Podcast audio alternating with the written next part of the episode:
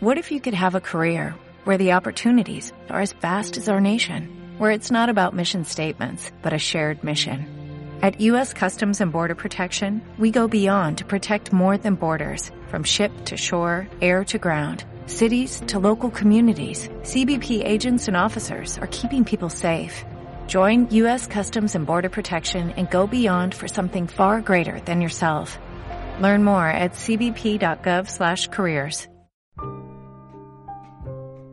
La Voz Universal TV presenta Semblanzas con Gilberto Rueda.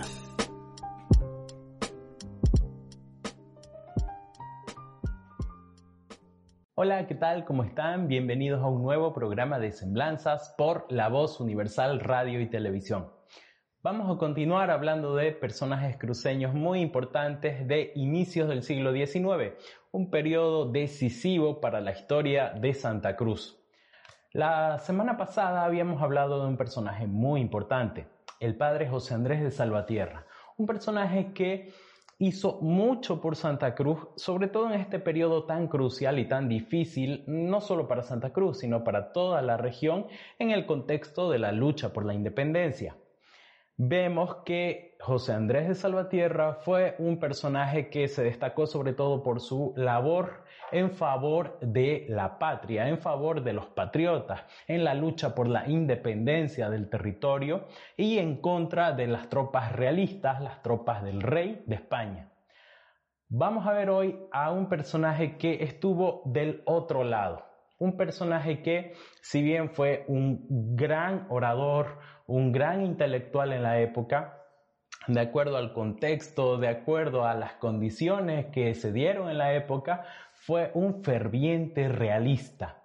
También fue sacerdote, al igual que José Andrés de Salvatierra, y cosa curiosa, fue hermano de José Andrés de Salvatierra. Hoy vamos a hablar del padre José Rafael Salvatierra Chávez. José Rafael Salvatierra Chávez nació en Santa Cruz de la Sierra en 1778.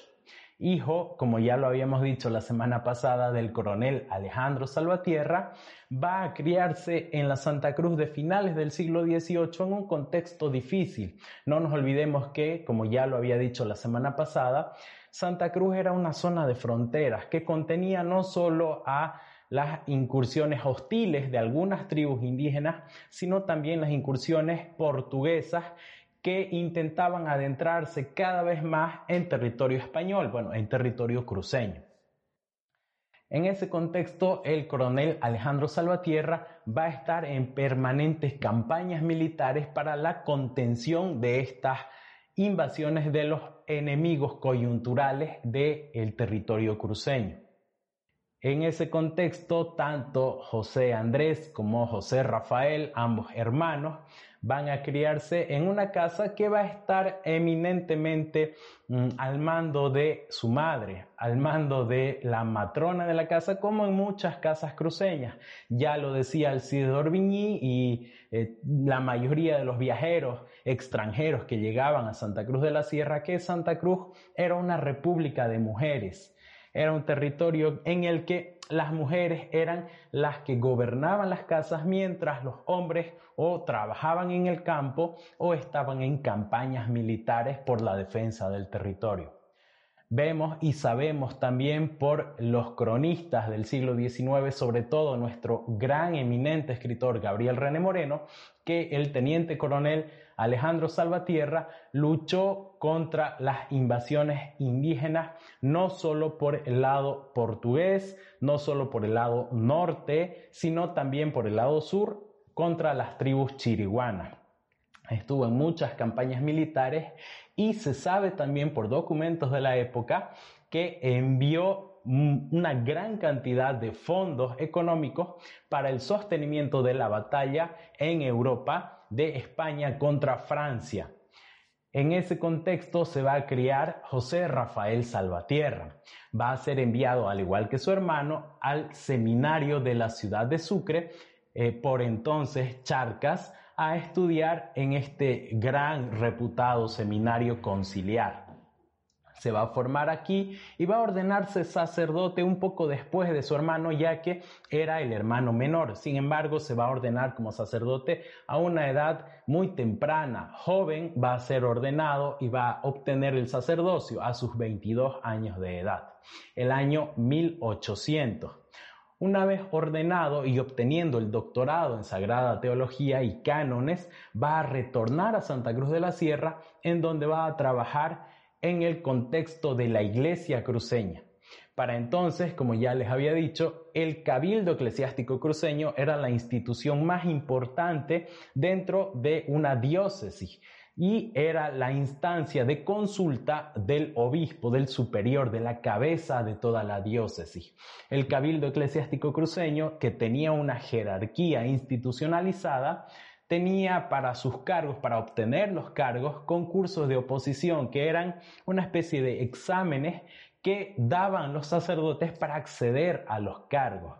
El padre José Rafael Salvatierra, ni bien ordenado a sus 22, 23 años, va a llegar a dar un examen de oposición para acceder al cargo de penitenciario del Cabildo Eclesiástico Cruceño un joven sacerdote intelectual muy ambicioso que ya va a buscar un cargo muy alto para entonces dentro de la estructura eclesiástica cruceña.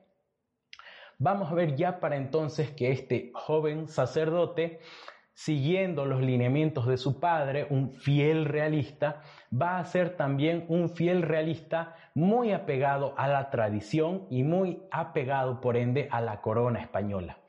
Es importante notar que eh, no se trata aquí de que los patriotas o los que ganaron sean los buenos y los realistas, los que perdieron, sean los malos. Entendamos el contexto. Hay una tradición de más de 300 años de convivencia en el eh, ambiente español todas las personas que habían nacido en la época, los hermanos Salvatierra, ya se tenían como parte del imperio español y no como colonias, sino como eh, provincias del territorio español. Era difícil entonces concebir una independencia, eh, concebir eh, una batalla en contra del imperio español y desligarse de ellos, ya que habían crecido, nacido en ese contexto, y no solo ellos, sino sus padres, sus abuelos y muchas generaciones durante más de 300 años. Es por eso que, eh, si bien eh, quizá no se justifica para nuestro contexto ya como país independiente, al menos se debe entender que eh, sean fieles realistas y que hayan servido a la corona española durante tanto tiempo y que hayan luchado contra los levantamientos insurreccionales patriotas.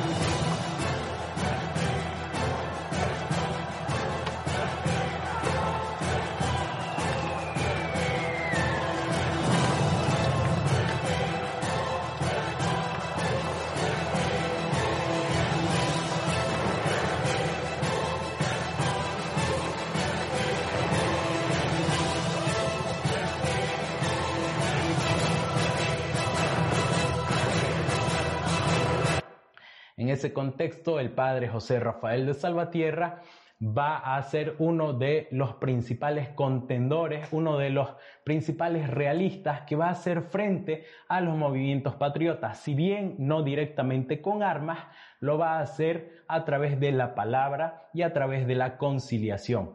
En un segundo bloque de nuestro programa vamos a ver su destacada actuación en el contexto de las luchas independentistas en el territorio cruceño. Ya volvemos. Semblanzas con Gilberto Rueda.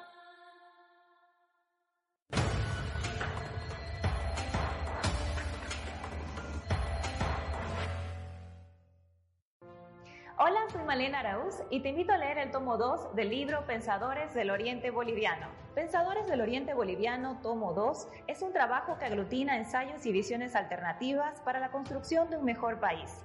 Desde los intelectuales del pasado como Enrique Finot y Humberto Vázquez Machicado, hasta nuestros contemporáneos como Sergio Antelo y Susana Selene, desfilan con sus ideas y aportes en las páginas de este tomo. Puedes adquirir el libro Pensadores del Oriente Boliviano, tomo 2, en las librerías Ateneo, Mundo Libros, Belatacú y Liberland.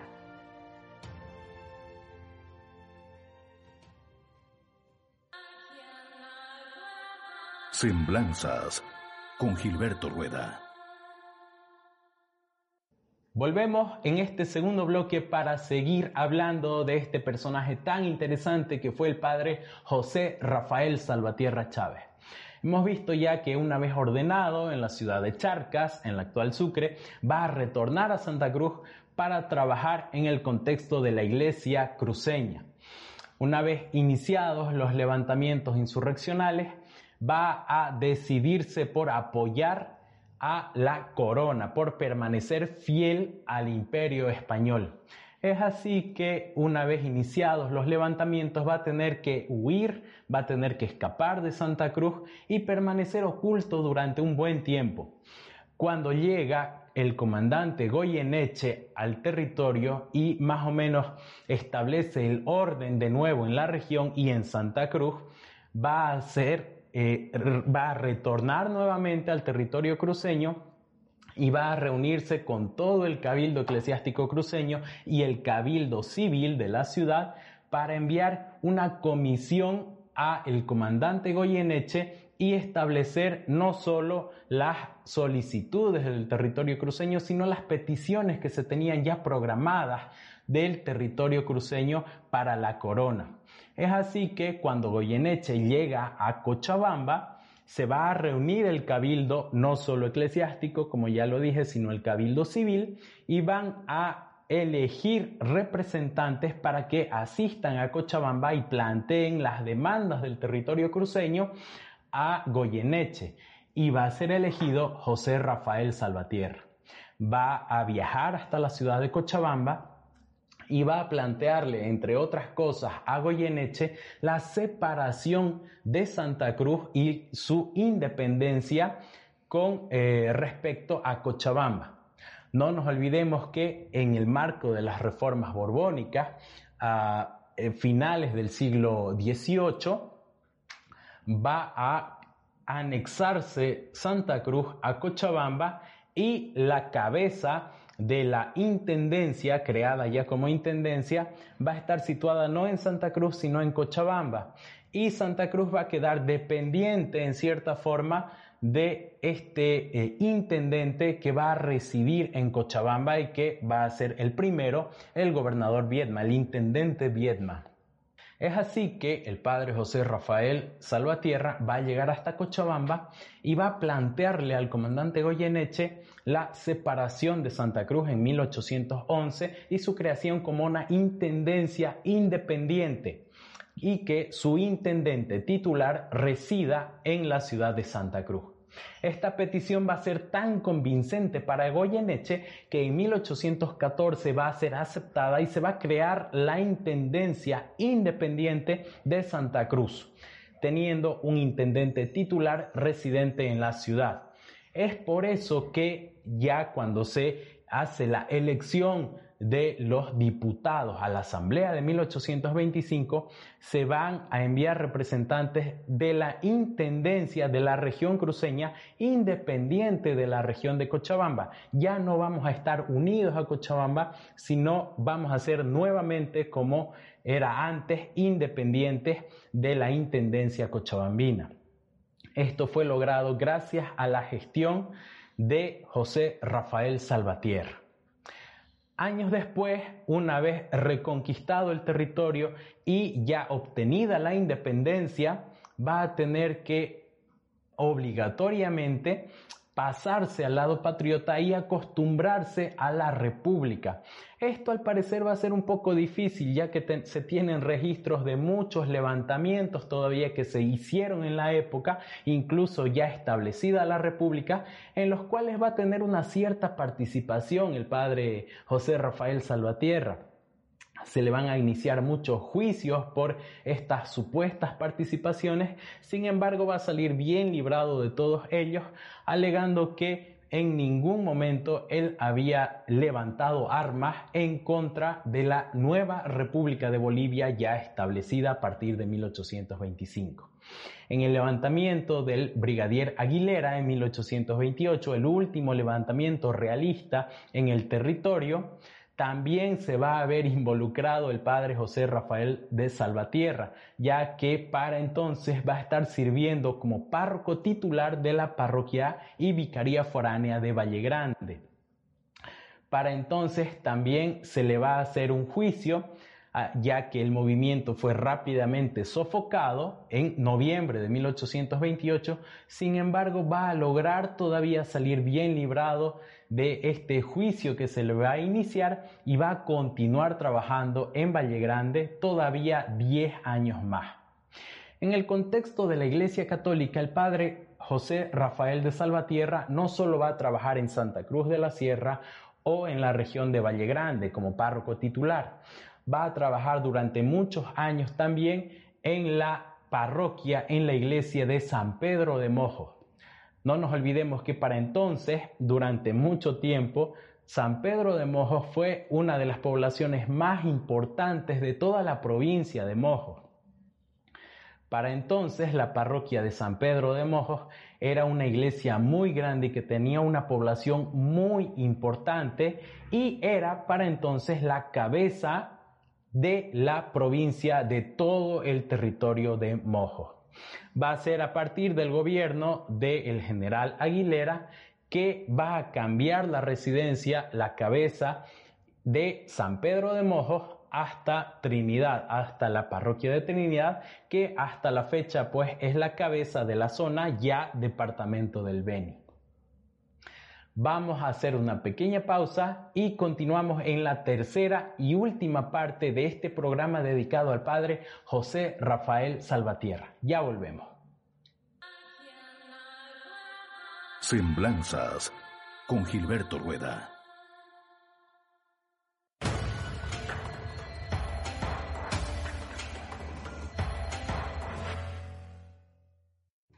Malena Araúz y te invito a leer la novela Entre dos mundos. En la novela Entre dos mundos tenemos a Lucía y a Darío, separados por miles de kilómetros, pero hermanados por sus raíces, uno de Santa Cruz de la Sierra, Bolivia, y otro en Santa Cruz de la Sierra, España. Se encuentran por la versatilidad de las redes sociales. Aunque su amistad es virtual y nunca se han visto personalmente, descubren que están unidos por la sangre de sus antepasados y las raíces de sus pueblos.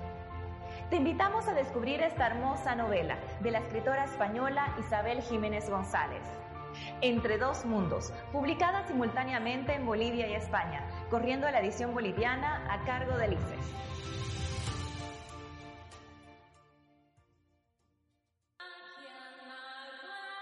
Semblanzas con Gilberto Rueda. Volvemos con la tercera y última parte de este programa dedicado al padre José Rafael Salvatierra. Como hemos visto, un sacerdote muy dedicado, intelectual, que trabajó en diferentes parroquias del territorio cruceño y que hizo mucho por su región, especialmente ante la corona con el comandante Goyeneche entre 1811 y 1814, logrando la separación de la Intendencia de Santa Cruz de la de Cochabamba y logrando un intendente titular para la región cruceña. En 1825, en el contexto de la asamblea convocada por el comandante Sucre, el mariscal Sucre, va a ser elegido diputado titular por la región de Chiquitos a la asamblea de 1825. Por diferentes motivos, sobre todo la impugnación del presidente del departamento, el coronel Videla, no va a poder llegar hasta la asamblea ni ser el representante del territorio de Chiquitos. Fue un poco injusta la decisión del presidente de impugnar la elección del diputado José Rafael Salvatierra, pero como hemos visto por su participación en, los movimientos realistas, quizá no estaba muy lejos de la realidad el hecho de que el coronel Videla decía que no era una persona de fiar para la nueva república el que se elija como diputado a José Rafael Salvatierra. En ese sentido, no va a poder asistir a pesar de haber sido elegido como diputado titular por la región de Chiquitos y asistiendo a la asamblea solamente dos representantes de Santa Cruz, el diputado de Valle Grande, el abogado Vicente Caballero y el diputado de Santa Cruz y su cercado que va a ser Antonio Vicente Seoane. Después de años ya creada la República, el padre José Rafael de Salvatierra va a seguir viviendo en Valle Grande, como ya lo había dicho, como párroco titular de la parroquia vallegrandina. En esta ciudad y por el contexto de la época y como era ante todo un ser humano, va a tener hijos en la ciudad de Valle Grande y estos hijos suyos van a ser personalidades muy destacadas en el ámbito ya boliviano en el siglo XIX. Uno de sus hijos, quizá más conocidos, va a ser la gran poeta vallegrandina Carmen Peña, que va a ser reconocida por muchos estudiosos de la literatura nacional como la primera poeta cruceña. Carmen Peña va a vivir entre Valle Grande y Santa Cruz, va a establecer negocios en la región cruceña y va a ser la dueña del territorio de San Diego en el momento en el que se fusila en esta región a Andrés Ibáñez en 1877. El padre José Rafael de Salvatierra, después de algunos años, en 1837, en 1838, va a retornar a Santa Cruz de la Sierra, va a ser elegido penitenciario finalmente del Cabildo Eclesiástico Cruceño y va a residir en esta ciudad, en Santa Cruz, hasta 1840, año en que va a fallecer, dejando un gran legado de trabajos realizados por su región y por la iglesia. Gracias por seguirnos. Esperamos que esta pequeña semblanza del Padre Salvatierra haya servido para conocer un poco más a este personaje un poco opacado por su hermano patriota, el Padre José Andrés de Salvatierra. Esperamos que se conozca más de estos personajes que han caído en el olvido por la posición en la que se situaron en el contexto de la lucha por la independencia. Creemos que a pesar de ser los malos de la película, deben ser personajes conocidos y estudiados, sobre todo por su actuación y las cosas que hicieron en su época. Gracias por seguirnos, gracias por estar con nosotros, los esperamos la siguiente semana. Semblanzas con Gilberto Rueda.